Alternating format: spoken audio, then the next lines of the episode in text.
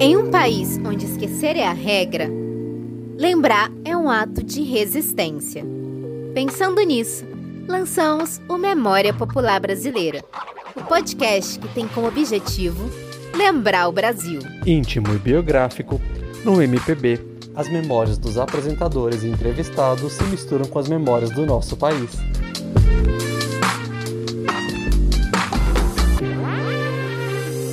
Fala, memorioses, tudo bem com vocês? Estou super animada aqui para gravar esse episódio de hoje. Por quê, gente? Porque é a primeira vez que eu tô fazendo uma entrevista pessoalmente na minha vida. Nunca fiz uma entrevista assim, cara a cara. Desde que a gente começou esse podcast, as entrevistas sempre foram é, por Zoom.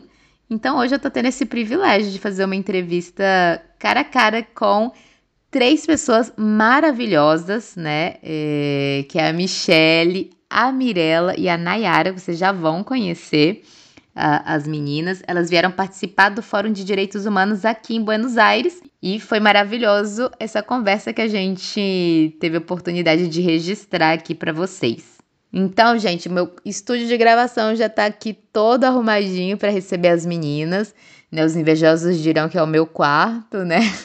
Mas não, é um estúdio de gravação. A gente comeu uma jantinha bem gostosa e vamos gravar aqui um episódio para vocês em primeira mão.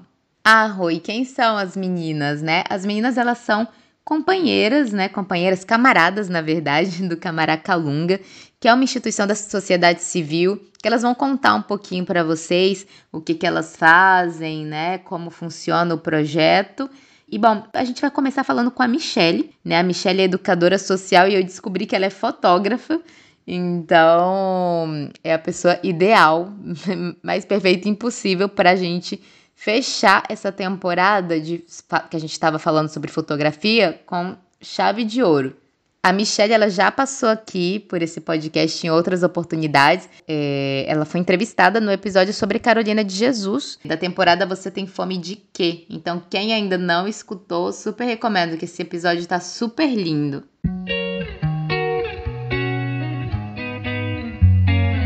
Oi, Michele, tudo bem? Queria que você se apresentasse aqui para os memoriosos, contasse um pouquinho quem é você e o que é o Camaracalunga. É, eu sou a Michele Lima Correia, tenho 30 anos e sou educadora social no Instituto Camaracalunga, que é uma instituição da sociedade civil de São Vicente, São Paulo, lá no Brasil. E nós atuamos na garantia de direitos humanos de crianças, especialmente de crianças e adolescentes, a vinda é muito louco, né? A gente poder contar como que foi essa trajetória para chegar até aqui Buenos Aires, porque só o processo já valeu muito a pena.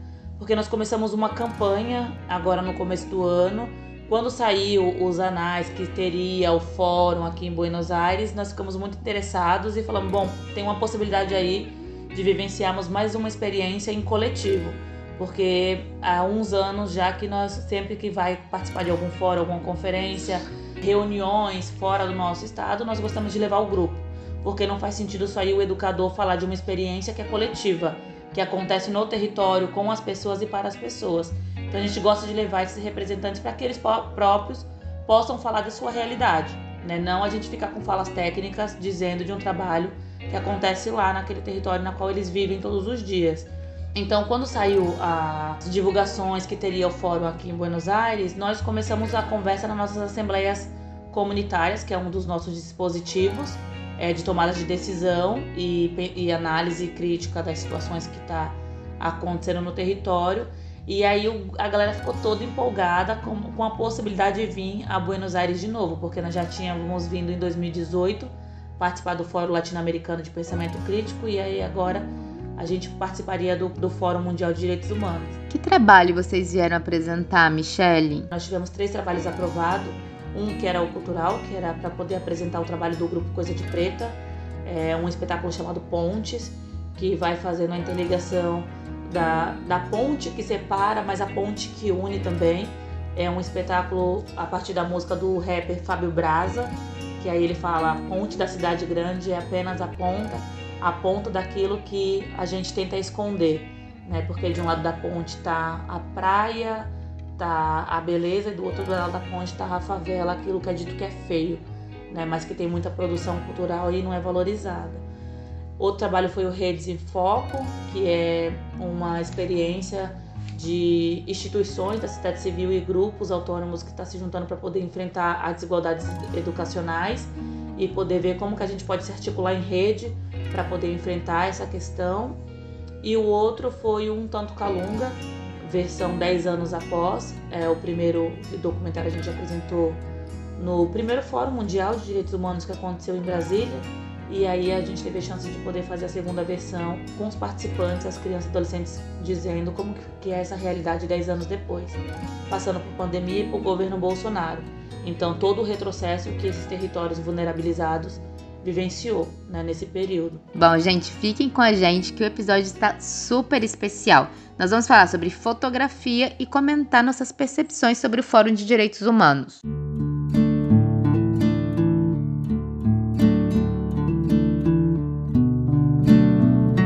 Dia quente de verão em Buenos Aires, eu, a Michele, a Mirella e a Nayara chegamos em uma das sedes do Fórum, o Espaço de Memória e Direitos Humanos da Argentina, conhecido como Exesma. O Espaço de Memória é um lugar imponente que combina espaços verdes com edifícios preto e branco. Um lugar onde é um desafio identificar quando termina o passado e começa o presente.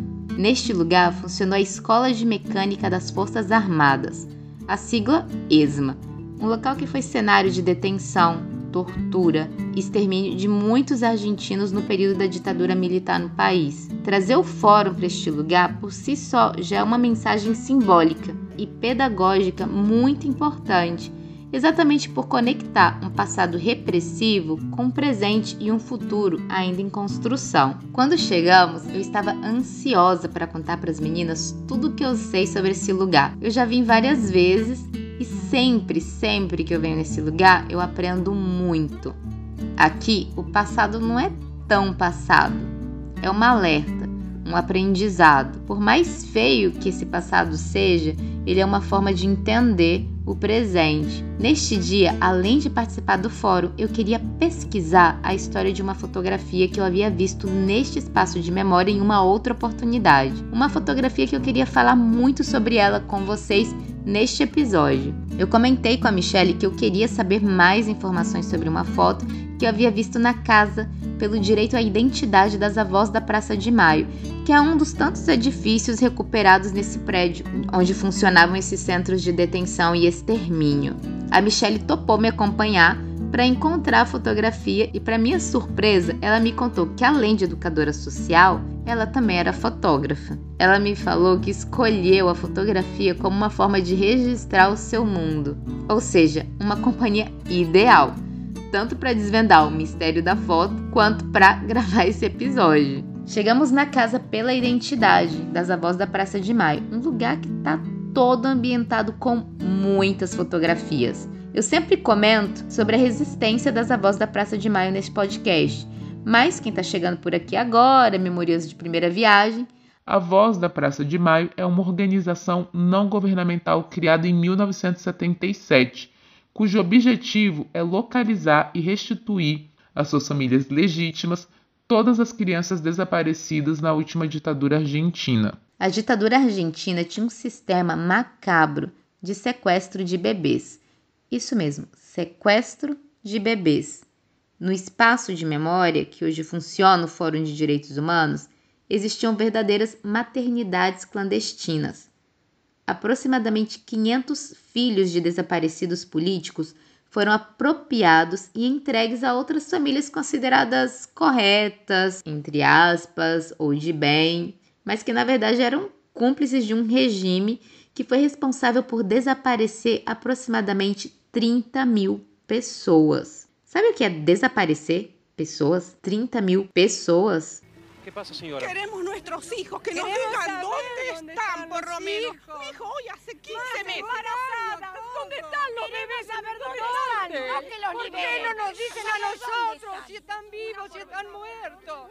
¿Por qué no nos dicen? Si le buscamos eso nada más. Que nos, respondan nada más, después nos retiramos.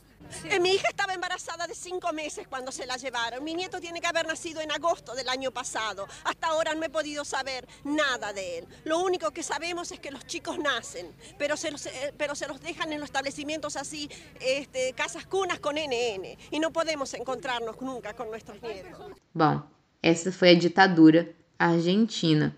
As avós da Praça de Maio não aceitaram o silêncio como resposta e lutaram e lutam incansavelmente para saber onde estão seus filhos e netos. Lutam pelo direito à verdade, à memória e à justiça.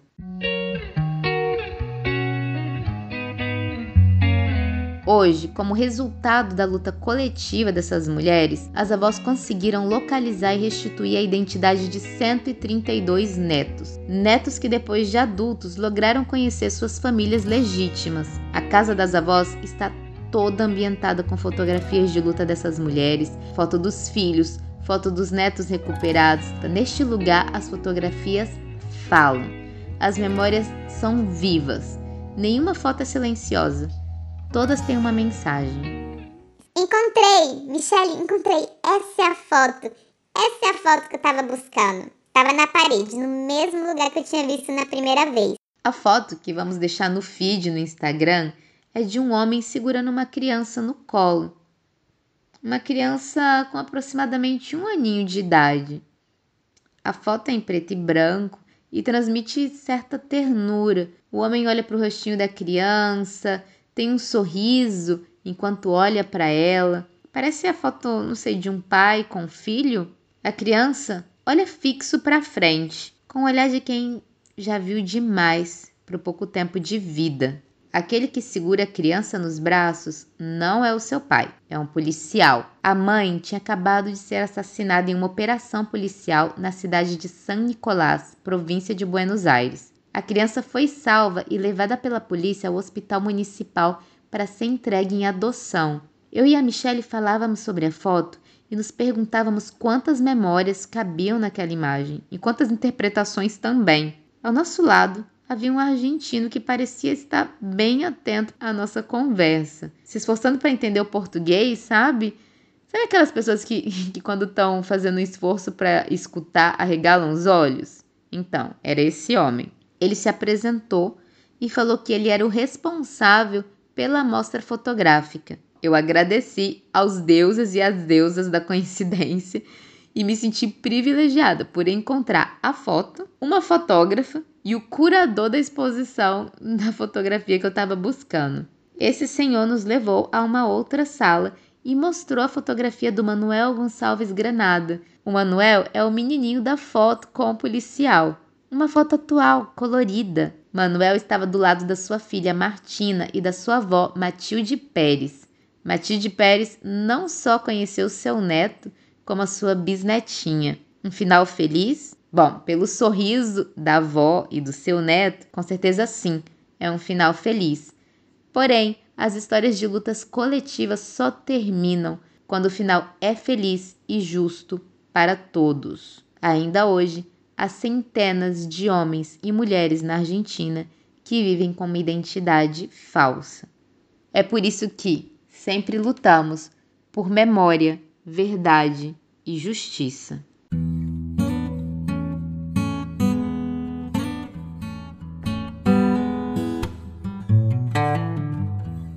Bom, Michele, como você se interessou pela fotografia? Como nasceu a fotógrafa? Uma vez eu estava no trabalho e aí eu perguntei, né, como que a gente descobre que a gente se tornou a profissão que a gente escolheu, né? E aí uma pessoa falou assim: "Ah, eu acho que a gente sempre foi". Só que tem alguma coisa que dá aquele estalozinho e aí você fala assim: "Não é isso". Mas quando você vai olhar para o seu passado, você vê que aquilo sempre teve presente lá, só que você não colheu. E aí eu fui parar para pensar, eu falei assim, nossa, por que, que eu escolhi a fotografia? E aí a fotografia sempre teve presente na minha infância inteira, assim, né? Então meus pais sempre foram, foram pessoas que sempre gostaram de registrar é, a, a nossa família, a infância. Então eu tenho fotos minhas bebês, eu tenho foto dos meus avós, é, minha mãe tem foto dela criança. E aí eu lembro que quando eu fiz 15 anos eu namorava, e aí eu, eu queria muito uma câmera fotográfica. E era aquelas câmeras digitais, já tinha acabado de lançar e era super caro, né? E aí eu falei, nossa, eu queria tanto ganhar. Meus pais não, não podiam me dar, porque sempre foi muito pobre, né? Filha de dona de casa, é, analfabeta e pedreiro, analfabeto. Então, um pouco do dinheiro que meu pai ganhava era para poder comprar comida para casa. E eles, com muita luta, conseguiram juntar o dinheiro para fazer essa festa de 15 anos. Não é essa festa de 15 anos que as pessoas estão acostumadas a ver na TV ou que tem acesso. Foi uma festa de 15 anos super simples, com bolo, refrigerante, cerveja e a minha família. E foi o suficiente para poder marcar a minha vida. É, e aí, nessa, no, na hora da festa, meu namorado não chegava nunca, eu tava muito brava. E daqui a pouco chegou ele, a mãe e a irmã, e ele pediu o cartão da irmã dele emprestado e ele comprou essa câmera fotográfica para mim.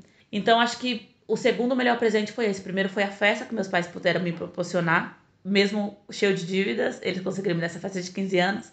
E o segundo foi esse meu namorado que me deu essa câmera fotográfica. E aí depois de, daí desde então eu levei para todo quanto foi lugar essa câmera e eu fazia um monte de foto. Eu era a única do rolê que tinha câmera. Tinha câmera. E aí fotografava as amigas, tal.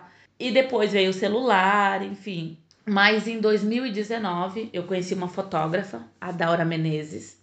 Ela é de Santos, ela estava fazendo um trabalho que era retratos.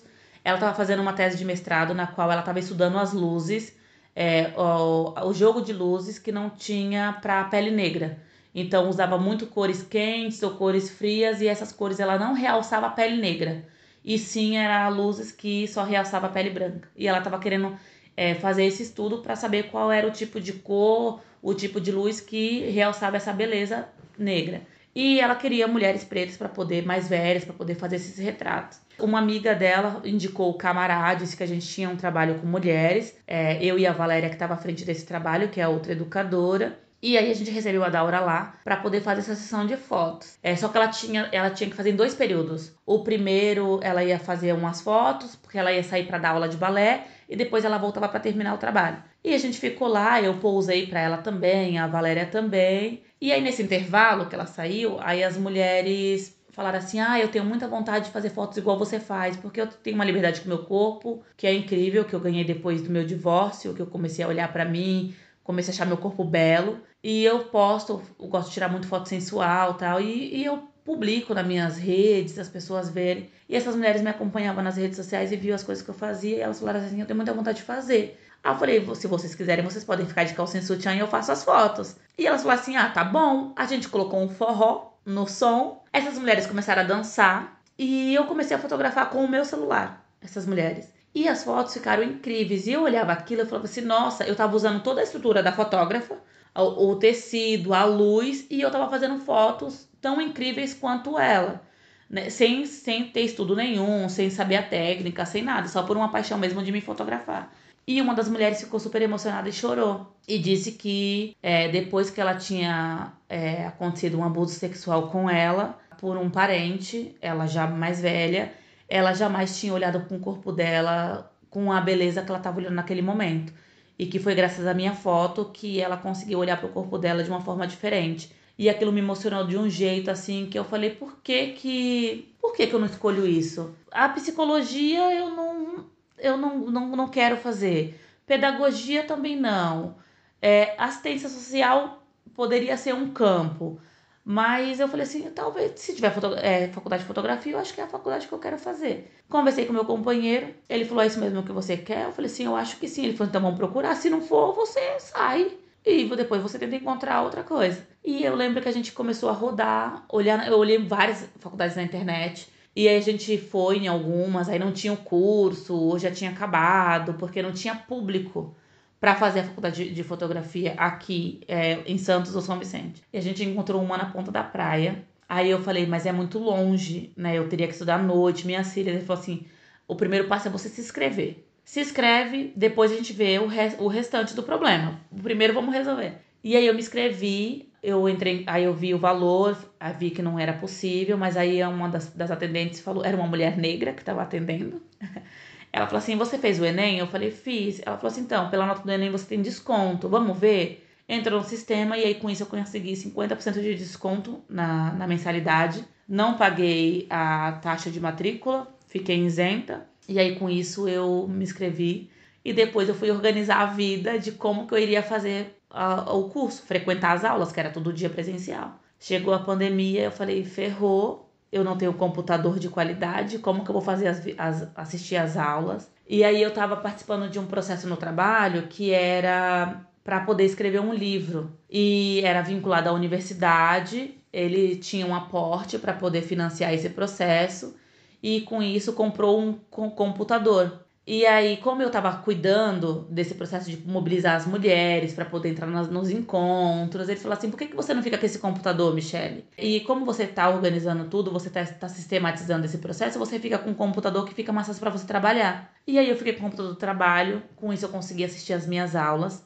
Conversei com as minhas irmãs na primeira semana, na segunda semana de aula, eu que já queria desistir porque não dava conta de trabalhar, cuidar das minhas filhas e assistir às aulas. Aí minhas irmãs passaram aí para minha casa duas vezes por semana para limpar a minha casa, fazer janta e cuidar das minhas filhas. Não, gente, a rede de cuidados é incrível, né? Foi. E aí com isso eu consegui Óbvio. terminar o curso. Aí o primeiro ano foi online, o segundo ano foi. Quando eu entrei na primeira vez na faculdade foi emocionante, assim, desde estar perdida no prédio é, de não saber onde eram as aulas tal, e até me, me, encontrar, de ver uma possibilidade de câmeras. Uma coisa muito importante, eu contei pra fotógrafa. Eu fui contar pra Daura é, que eu tinha me inscrito na faculdade e que por conta desse trabalho que ela fez com a gente, eu escolhi a fotografia. E ela falou assim: então tá bom, então eu vou ter uma câmera aqui, uma Canon T3, que eu não tô usando mais, eu ia doar ela para alguém e eu vou doar ela para você. E ela me deu a minha primeira câmera, ela me deu todos os materiais base para poder iniciar na faculdade, revistas, livros que falavam sobre fotografia, e foi assim que, que eu me encontrei nesse mundo assim da, da fotografia e permaneço até hoje. É, minha colação de grau é dia 30 agora, então eu volto pro Brasil. Ah, aí, vou perder a colação de grau. e eu tô super é, ansiosa para esse momento, porque eu sou a primeira filha a me formar na universidade. Eu quero é, fotos. Com certeza, vai ter muitas fotos. Vai ter muita foto, né? Eu sou fotógrafa. a fotógrafa que gosta de tirar, que, que gosta de se fotografar, porque geralmente fotógrafo não gosta de tirar fotos de si mesmo, né? E eu sou uma pessoa que eu sou muito exibida. Ela tirou uma minha espontânea, gente, falando com o ministro. Foi incrível. Porque, nossa, impressionante. E, Michelle, o que tem de você na hora que você tira uma foto da sua história, de quem você é? É, isso também tá no seu olhar, nos seus registros, na hora que você tira uma foto. Como, como é o, a fotógrafa por trás da câmera, né? Tipo, como é. Você traz a sua história na hora de fotografar, isso impacta a sua forma de olhar as coisas. É, eu não fotografo, eu não, não saio para fotografar ninguém sem antes ter um momento de conversa. Eu gosto de conhecer a história da pessoa antes, o porquê que ela, ela quer fazer essa foto, porque a foto ela não tem que. Não, ela tem o olhar do fotógrafo, mas ela não pode ter a minha história. Ela tem que ser uma foto representativa para aquela pessoa, para que ela olhe para a fotografia depois e ela se reconheça. Então a única coisa que tem meu que é eu jamais vou usar Photoshop nas minhas fotos. Eu quero ter um, uma conversa antes com a, com a pessoa. Eu gosto muito de fotografar mulheres, fazer ensaios sensuais. Eu acho que esse é um ramo na qual eu tô pendendo mais e para fotografia popular. É, e aí, muitas mulheres, quando vêm procurar para fazer o ensaio, elas falam assim: ai, mas eu não gosto da mistria, eu não gosto da minha barriga. E aí, depois que a gente conversa um pouco, é, eu falo assim: me manda cinco fotos da internet que você se inspira, manda para mim, para mim saber o estilo de foto que você tá pensando. E aí, muitas vezes, o referencial é a mulher magra, é, branca, é, europeia. É, geralmente são esses estilos de fotografia que vêm para mim. E aí eu olho aquilo e eu crio um ensaio específico para aquela mulher a partir daquela história que ela me contou. E o resultado é sempre incrível, né? Que é ela se reconhecer e aí depois ela olha, nossa, é, essa estria que eu tenho foi, foi da minha gravidez tal, do meu filho, essa cicatriz aqui foi em tal tempo que eu, que eu adquiri. E aí ela passa a ver beleza naquelas marcas que tem no corpo. Né? E um, um homem falou para mim isso uma vez, né? depois que eu me divorciei, quando eu fui ter a minha primeira relação sexual, é, eu tava com muita vergonha e eu tampava minha barriga. E ele tirou a minha mão da minha barriga e ele falou assim: essas marcas que você tem são as histórias que você tem para contar. E nunca mais eu esqueci isso e isso eu conto para outra, eu falo para outras mulheres, nessas né? marcas que você tem no seu corpo são histórias que você tem para contar. E uma amiga me falou esses dias que ela falou assim: "Nossa, toda vez que eu vejo uma foto que alguém posta uma foto, eu já olho e falo assim, nossa, é foto, é, quem tirou essa foto foi a Michelle. Aí eu falei, mas por quê? Ela falou assim, porque geralmente os fotógrafos ele tem uma característica própria e você tem a sua. Que eu gosto de tirar muito foto espontânea das pessoas. Essa foto que eu tirei sua ontem, eu gosto muito de fazer isso, de tirar as pessoas rindo, e é o sorriso mais espontâneo que tem, a pessoa dançando, é, a pessoa caminhando. Então eu gosto muito dessa foto espontânea, assim, eu, não, eu não gosto tanto de foto pousada né? Que você tá ali tentando mostrar algo que muitas vezes não é o que você é, né? E tirar a beleza da espontaneidade. É, não é todo mundo que consegue fazer e eu acho que eu faço isso bem. A gente pode olhar as fotos com a perspectiva de gênero, raça e classe? Ela precisa ter agora. Eu acho que o nosso papel que está entrando nesse ramo agora, eu acho que é em todos os espaços que a gente tá, a gente faz esse recorte. Eu acho que ele é muito necessário. Quando eu me vi com, com meus referenciais, quem são as pessoas, os, as fotógrafas ou os fotógrafos na qual eu me inspiro. Eu só me inspirava nos homens, nos grandes fotógrafos. E eu falei, peraí, mas não tem mulher na fotografia, não tem pessoas pretas fotografando? E aí eu fui fazer uma pesquisa e eu encontrei várias pessoas é, que hoje eu sigo, que hoje eu compartilho o trabalho. Então, sim, eu acho que a gente tem que falar, sim, tem que fazer esse recorte de raça, de gênero na fotografia. É, eu tenho estudado muito a fotografia popular, que é um termo que já vem de muito tempo atrás, mas que está voltando com força agora. Tem um fotógrafo do Rio de Janeiro, é, eu acho que eu, eu, tenho anotado o nome dele aqui, até que eu, eu, eu sou péssima com o nome das pessoas, né? Então eu, eu tenho que sempre anotar. É o, o João Roberto Hyper. Ele escreveu um livro agora falando sobre a fotografia popular, que é você retratar o cotidiano, e ele faz isso nas favelas do Rio de Janeiro, e é algo que eu gosto muito de fazer nas favelas da Vila Margarida do Mestre 70, que é você retratar o cotidiano com beleza.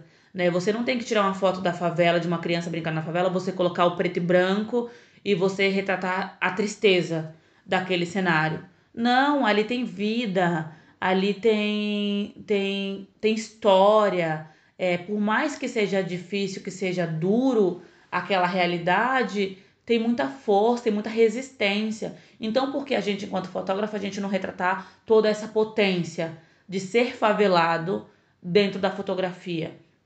Né? E não só essas pessoas que vêm de fora para poder entrar na favela e fazer fotos e retratar a tristeza, sem nem conhecer a história daquelas pessoas.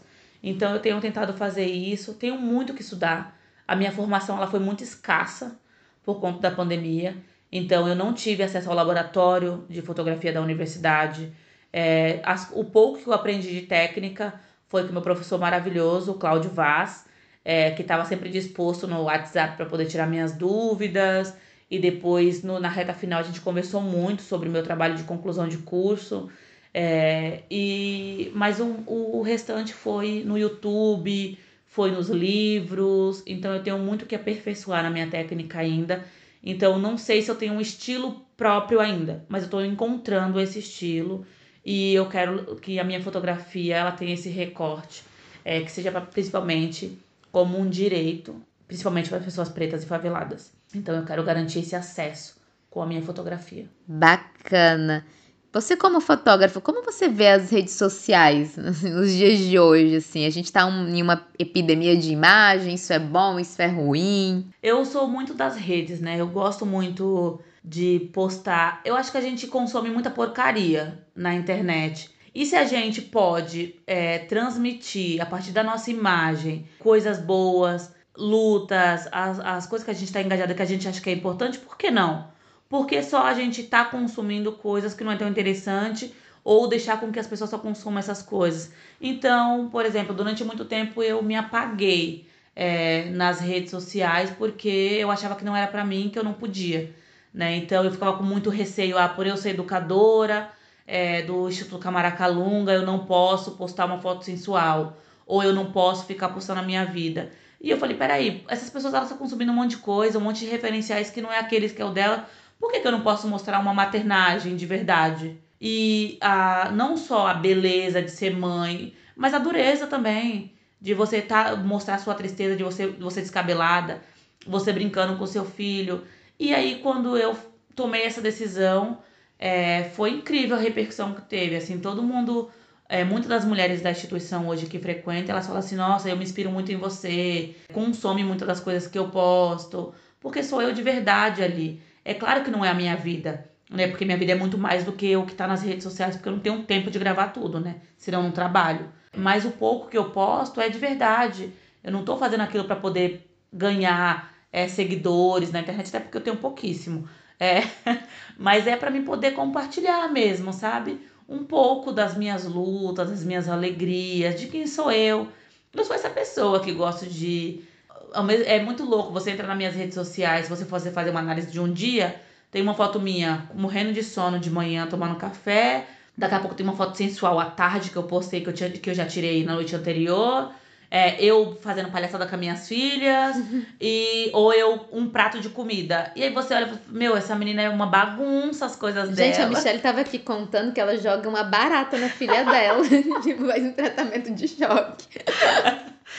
Sou... Aprontam muito aí, né? Com ah, minha família sempre foi muito da brincadeira, dos encontros é, de brigar muito, né? A gente sempre brigou muito entre a gente, mas a gente sempre se fortaleceu muito, sabe? Eu tenho uma base muito, muito, muito incrível que torna o que eu sou hoje. E eu tento construir é, outros referenciais para minhas filhas, porque a gente está em outros tempos, então eu não posso usar como base o tempo dos meus pais, né? Eu tô em outro século, mas eu tenho como, como ponto de partida o que eles me ensinaram, né? E eu vou construindo um outro jeito de ser mãe, de ser mulher. É, tô construindo outro tipo de respeito com as minhas filhas é, e um outro jeito de ocupar os lugares, sabe? Que a gente, eu sou preta, sou favelada, tive uma história. As minhas filhas, elas são preta, estão crescendo com esse referencial da favela, mas com outras perspectivas, com outro jeito de, de com outro pensamento, Hoje minhas filhas são super politizadas, então os espaços que elas estão, se alguém tem alguma atitude machista, ela fala, você tá sendo machista. Ó, oh, você tá sendo racista. Tem quantos anos? Fala aí. A Mel tem nove anos. Nove e a Mel, anos. se você falar assim, ah, vai ter eleição pra isso, ela fala assim, como que eu faço pra me inscrever? Ela é essa criança, sabe? Porque ela tá tendo outra base. Ela tem a base da mãe, dos avós. É, eu entrei em contato com a minha história tem pouco tempo, né? Tem seis anos que eu entrei em contato com a minha história, que eu fui saber quem é meu avô, Francisco, Francisco Lima, que foi um dos fundadores do PT em Aracaju, que, que, trabalhou na, no fechamento da fábrica de cimento, é, um super mobilizador lá e que foi assassinado no dia da sua eleição. Ele ganhou como vereador e por conta de uma disputa política ele foi assassinado na porta do bairro e não conseguiu assumir o cargo. É, meu avô tem uma história linda, tem uma, tem uma, uma das ruas, é o nome dele, então, quando eu fui pro Nordeste dessa última vez com as minhas filhas, a gente foi na rua e tem um único livro na família e a família resolveu entregar para mim. E nesse livro conta essa história do meu avô, é, toda a luta dele com os grupos de capoeirista para poder conseguir fechar essa fábrica de cimento que estava dando câncer de pele na maioria das crianças que viviam em torno do rio que cercava essa fábrica de cimento. E aí eu identifiquei de onde vem toda essa minha garra, toda essa minha resistência, vem dessa, dessa parte da minha família materna, né? Sou, como né? foi que descobriu só agora? É, como, porque... como chegou a sua história até você? Ou foi você que foi atrás da sua história ou a sua história bateu na sua porta? Porque eu sempre reverenciei muito a minha avó, que é a minha família paterna. Minha avó é parteira e minha avó sempre foi muito guerreira. Meu avô era militar é, minha avó não teve uma vida fácil com ele, né? E eu sempre achei muito bonita a luta da minha avó para poder conseguir sustentar esse casamento, criar seus 15 filhos e todos os outros agregados. E minha avó fez o parto de quase todas as crianças que nasceu na cidade na qual ela mora hoje, que é em Diaroba, que fica em, em Aracaju. E aí eu sempre gostei muito de usar o sobrenome Correia. E aí, uma conversa de família, minha mãe falou assim: ah, mas seu sobrenome Lima também tem muita resistência, tem muita história. Aí eu falei assim, como assim? E aí ela me contou um pouco da história do meu avô. Ela falou assim, mas para você saber mais, quando você for lá, vai conhecer a minha família, minhas tias, que minhas tias vai te contar. E aí eu fiz essa viagem, passei um tempo lá com, a, com as tias da minha mãe. E aí todas as minhas primas são engajadas na política, são assistentes sociais, é, pesquisadoras, policiais militares, delegada. É, e elas fazem um trabalho muito bonito com as mulheres da cidade. E foi essa base elas tiveram com meu avô. E aí foi aí que eu, que eu entrei em contato com essa história. E eu falei, caramba, os dois sobrenomes são dois sobrenomes muito fortes. Então eu tenho que carregar isso comigo, assim. E aí no livro tem uma foto que tá meu avô e os cinco filhos, e um é minha mãe criança, com 10 anos. Nessa fotografia, eu nunca tinha visto uma fotografia da minha mãe criança. E aí eu guardo com, como um tesouro esse livro, assim, porque só tem esse exemplar. E ele tá comigo, a família confiou em deixar ele comigo. E, e Michelle, a gente tá, falou muito aí, né, que as fotos elas transmitem uma mensagem, né? Elas uhum. trazem memórias. E as não fotos, porque também, tipo, voltando um pouco isso, a, a questão da perspectiva, né, de uhum. classe, de gênero, de. É, a, a, não foto, ela também fala, que nem a gente falou, né, a ausência de registros das classes uhum. populares, né, não sei, fotos, não sei, de, de de pessoas que foram super importantes na nossa sociedade, na nossa formação, só que você não tem uma foto delas. Exato. Né? É, isso também é uma forma de, do passado comunicar com o presente. A ausência de fotos é uma forma de comunicação. É, é, é uma forma de, de, de, às vezes, de não comunicação, né? Porque a gente tem histórias dos nossos guerreiros, de grandes revolucionárias e revolucionários que nós tivemos, e que a gente não a gente consegue visualizar a partir das palavras só, né? Mas a gente não tem uma fotografia que por um lado é bom porque cada um pode criar o seu no seu imaginário quem foi essa, essa, esses grandes líderes, mas por outro a gente fica sem saber quem foi, né? Então pode ser um meio de, de comunicar porque também a fotografia muitas vezes ela, ela apaga a palavra né? Porque você fala, ah, eu já vi. Ah, essa foto ela transmite tudo. E a gente pode cair numa armadilha muito grande, que é da gente consumir algo que é totalmente falso, que é totalmente mentiroso. Né? Essa fotografia que a gente foi, foi olhar é, no fórum, você, quem não tem essa perspectiva, esse, essa noção um pouco mais crítica, é, vai olhar e falar assim, nossa, que lindo, um, um pai e um bebê, e a gente quase não vê foto dos homens segurando os filhos, é sempre da mulher com a criança, mas na verdade, se você for olhar para além daquela imagem, o entorno, o que ela fala, é muito violento. Né? Então a gente tem grandes fotógrafos aí que tá ganhando muito dinheiro com, com fotografias mentirosas, né? Que ele faz uma mega edição, ele tipo, faz um recorte daquela cena, congela, coloca uma super edição e vende para o mundo inteiro aquela imagem, mas ela não trata a realidade daquelas pessoas né? E ele, e ele não contribui com nada para mudar a realidade daquela pessoa. Então a gente tem fotos super, super fortes que retrata, por exemplo, a pobreza na África, né? É, o país africano ele é conhecido por, por conta da fome, mas não por conta das suas riquezas, das suas, das suas belezas, nada disso, porque a fotografia, a imagem colocou é, todo esse país africano nesse lugar né? De que as pessoas passam fome, de que as pessoas são doentes, que a tem muita estética da desgraça. Exatamente. Que falo, né? Que é tipo, que nem é. você falou. Tá, a questão de encontrar beleza, mas tem a, não sei, tem o que, a, questão de encontrar o, que é feio, Exato, né? Exato. E é. registrar a feiura. É, é. então eu, eu tento romper com essa lógica com a minha fotografia. É claro que a gente vai mostrar a realidade dura, do realidade difícil, mas não só. Não só, porque tem muita beleza na, nas entrelinhas das histórias das pessoas, sabe? Eu acho que a gente tem que potencializar isso, porque a gente já fala muito de resistência.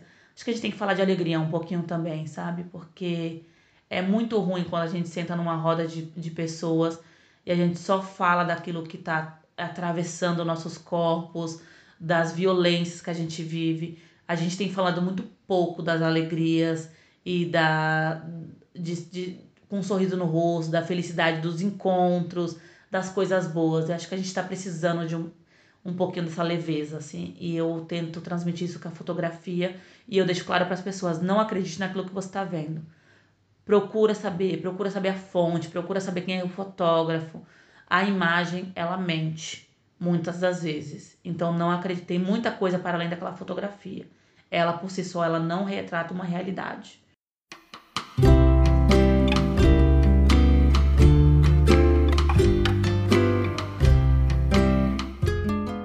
Como eu mencionei, um dos pontos positivos do fórum foi o próprio lugar.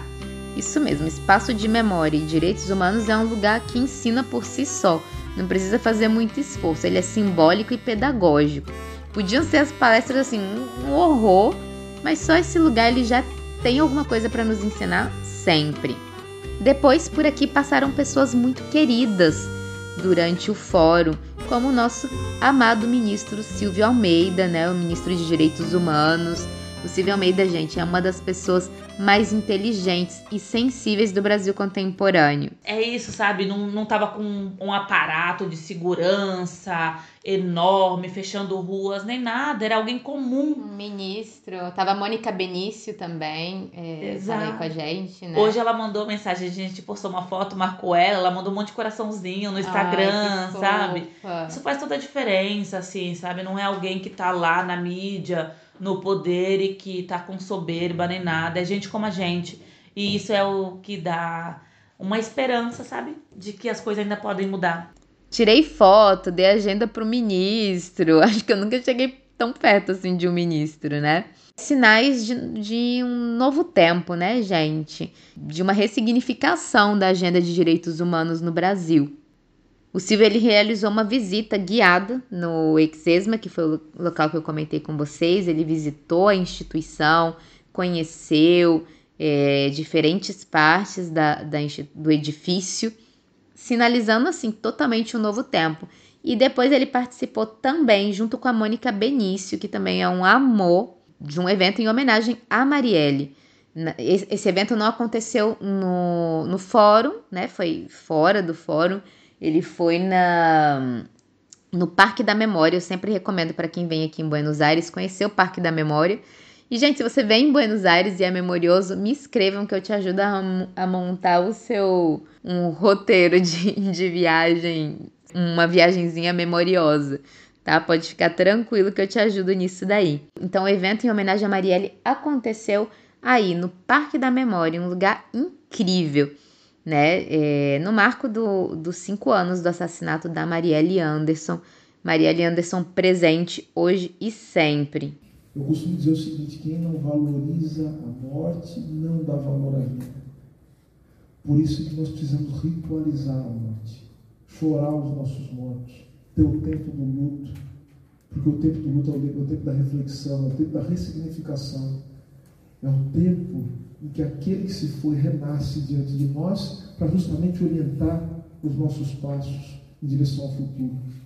Obrigado, Ismael, porque foi o afeto, foi a luta, foi essa política feita com afeto que ela cuidava nos detalhes, que na verdade era só um reflexo do grande ser humano que ela era. E que bom, se a gente pode ver alguma beleza no meio do caos, que essa beleza que ela carregava enquanto humana se reflete hoje numa política que ela representa que está representada na imagem dela, mas que não é só a imagem dela.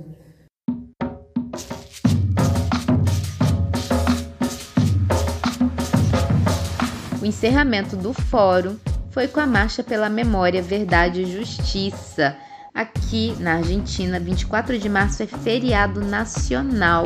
Exatamente, feriado nacional para lembrar das vítimas da ditadura e para exigir justiça. Foi muito simbólico terminar o congresso com essa mobilização e eu tive a oportunidade de ir junto com as meninas. O núcleo do PT na Argentina convocou a comunidade brasileira em Buenos Aires para marchar nesse evento com o slogan Sem Anistia e Sem Perdão. Né? Nós marchamos junto com milhares de pessoas para exigir que nenhum golpista, genocida, defensor de ditadura saiam impunes.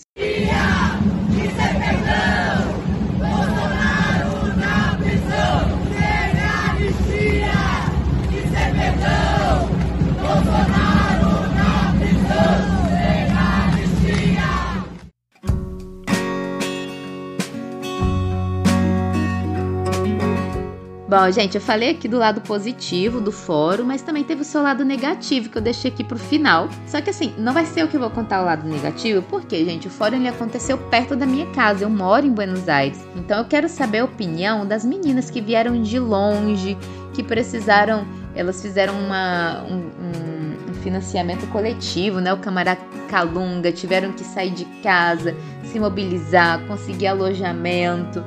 Eu quero saber se para elas valeu a pena, se, se, se, superou as expectativas, se não, se deixou a desejar em algum aspecto, né, meninas? Então eu quero que vocês primeiro se apresentem, né? A gente vai conversar aqui com a Mirella e a Nayara Elas foram as finalistas, eu descobri aqui no Camaracalunga, porque eu sei que foi super difícil saber quem viria, né? Vários dos jovens e dos adolescentes da instituição mereciam estar aqui, mas elas foram as finalistas e foram escolhidas. É a primeira vez, gente, que a gente tem representantes aqui da geração Centennial no, no nosso episódio. E eu acho muito bom trazer jovens para falar de juventude, né? Eu acho isso muito importante. Tem muita gente opinando sobre a juventude, ah, a juventude é isso, a juventude é aquilo. Mas assim, vamos escutar o que, que os jovens têm para dizer, né? O que, que, que, que as meninas que estão aqui, que são super ativistas, têm para contar. A gente vai começar com a Mirelinha, gente. A Mirelinha, ela não é só centênio, ela é sub-20. Ou seja, algo totalmente novo.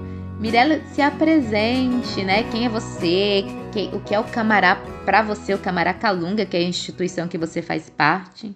Eu sou Mirella, eu tenho 15 anos e participo do Camará há cerca de uns 7 anos. Eu entrei no Camará muito louca, assim, é uma história bem louquinha, assim, porque assim, eu entrei quando, tipo assim, eu estava na rua brincando de queimada com um monte de criança. E aí um, a Janaína, uma educadora do Camará, que era educadora do Camará, passou chamando todo mundo para fazer atividades, para ir no urso, para conversar. E aí acabou que eu fui com todas as minhas amigas pro Camará. E, num, e desde então nunca mais saí, se apaixonei pelo Camará. Porque lá no Camará, tipo, o Camará mudou minha vida, sabe? Minha perspectiva de vida, mudou meus pensamentos, mudou a forma que eu penso. E é isso. Bacana, que instituição linda, né? E você, Nai? Meu nome é Nayara, eu tenho 21 anos e eu entrei no Camará com 13 anos. Fui para conhecer, fui levada por uma outra participante para conhecer. E desde que eu entrei, eu também gostei muito. Eu me vi fazendo parte desse, dessa instituição por muitos anos e até hoje eu não me vejo saindo dela em nenhum momento da minha vida. É uma instituição que, quando eu entrei, a gente estava fazendo rodas de conversas com, outros, com outras crianças e a gente se encontrava mais pra tomar café, aí depois a gente conversava e brincava, e eu não entendia na época qual era o significado do camará, mais ou menos. E aí depois de um tempo eu fui percebendo que era vivenciar o território, é, levar pensamento crítico para as pessoas que moram lá, então a gente perceber o que, que a gente estava vivendo lá, se era uma coisa boa, se era uma coisa ruim, e por que, que a gente estava vivendo uma coisa ruim, porque era a perspectiva de todo mundo, né? a situação que a gente vive lá não é uma situação de, de vida muito saudável.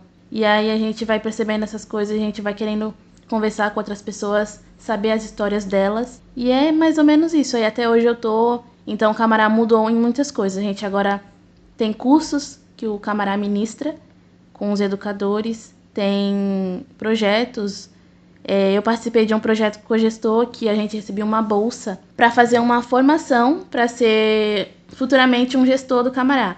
Então a gente fazia é, trabalhos pedagógicos, a gente também aprendia um pouquinho de espanhol porque a gente tinha a intenção de ir para a Argentina em 2018. E eu também sou batuqueira, então o Camará tem muitos projetos culturais para as crianças e para os adolescentes. Tem dança, tem bateria. O Camará é um monte de coisa, um monte de coisa é, cuidado com a mãe, com o bebê, com a criança, com o adolescente, com o pai da criança, com a mãe da criança. Então, para cuidar de uma família, tem que cuidar de um todo.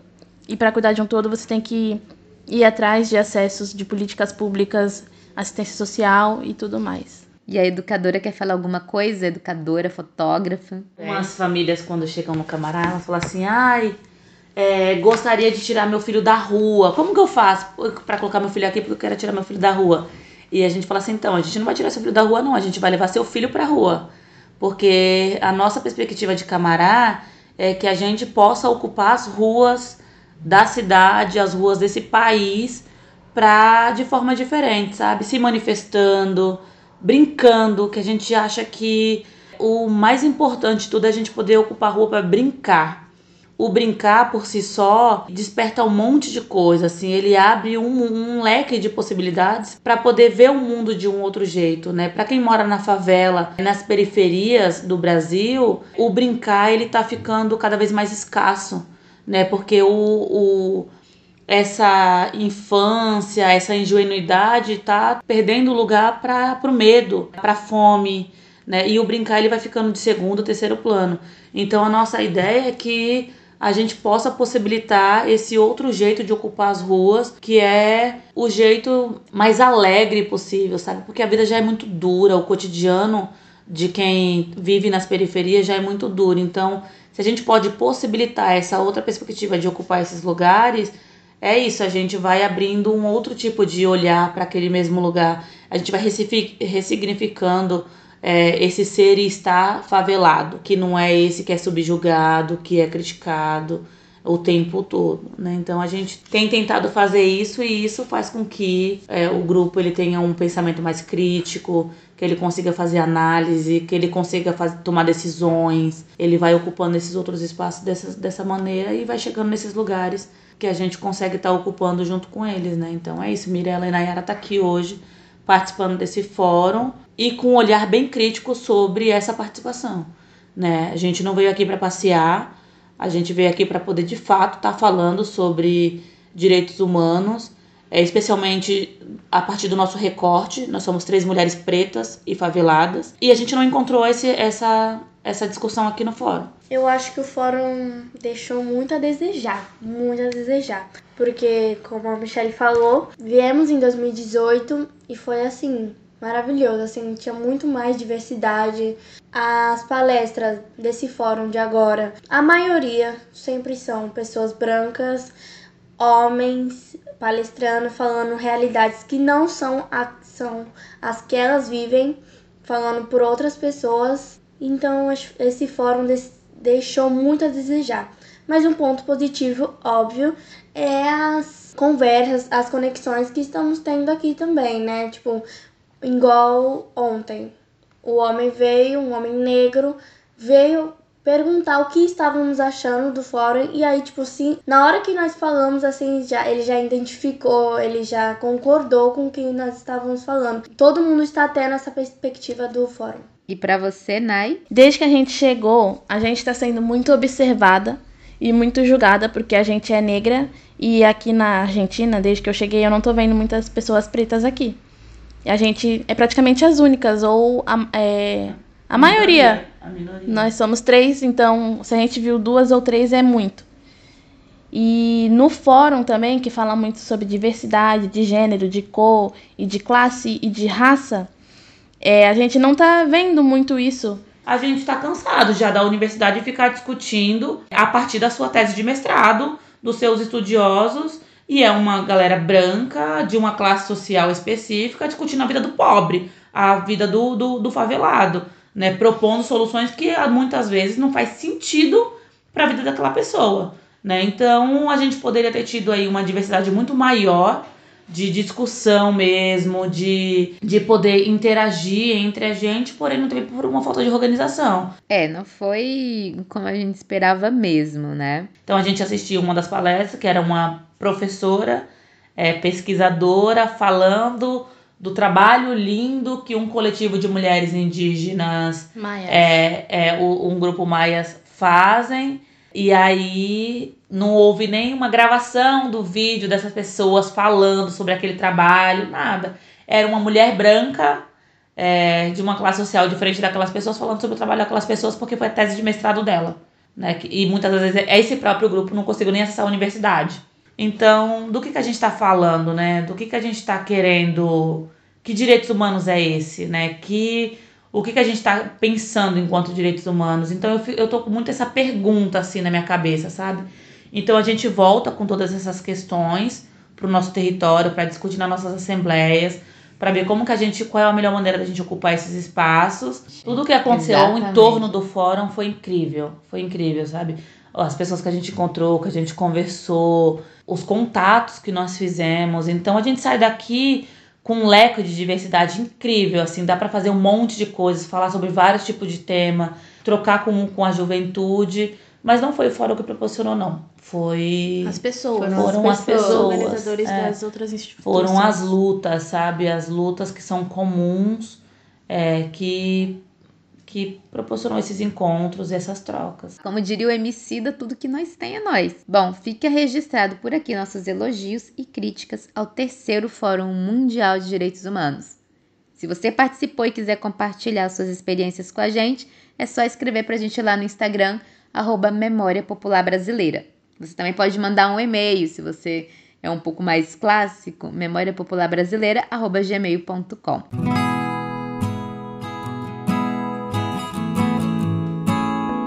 Bom, a gente chegou numa etapa muito legal do nosso podcast, que é o Memória Popular Indica. Só que eu tô sozinha.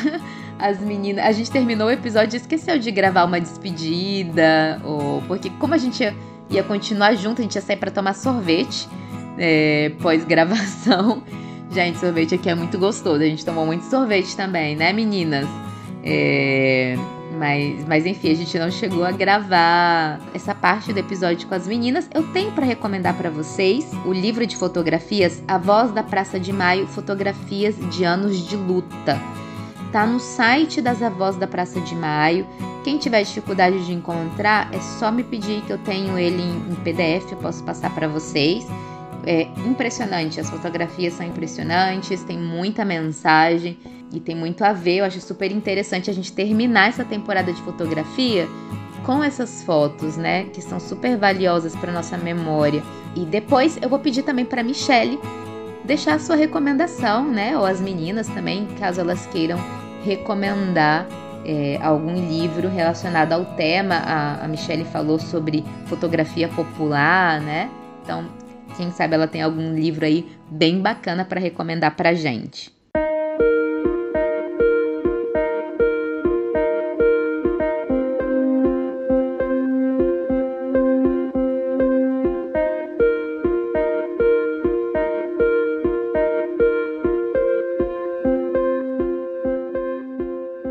Bom, gente, terminamos mais uma temporada sobre fotografia. Espero que, que vocês tenham gostado.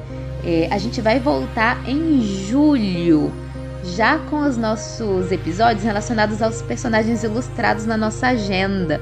Né? Quem ainda não tem agenda, vai lá, a gente apoia a memória popular brasileira, né? A, a agendinha é uma forma aí de, de você estar tá acompanhando e apoiando o nosso projeto.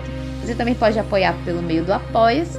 E se você ah, não, não, não em condições de ajudar nem por apoia-se, nem comprando agenda, você pode contribuir divulgando o projeto lá nas suas redes, seguindo a gente, apertando o sininho aqui do Spotify, tudo isso ajuda, tá bom? Roteiro e apresentação: Paula Rosane. Edição: Catarina Loyola. Entrevistadas: Michele Correia, Nayara Martins e Michele Silva. Obrigada, meninas, muito obrigada por ter, ter topado participar do, do episódio. Um beijo para todos os jovens e adolescentes do Camaracalunga, essa instituição que eu tenho muito carinho. Nosso comercial em São Paulo é o Jaime Filho, no Rio de Janeiro, Mabel Piotto. Em um país onde esquecer é a regra, lembrar é um ato de resistência. Até a próxima!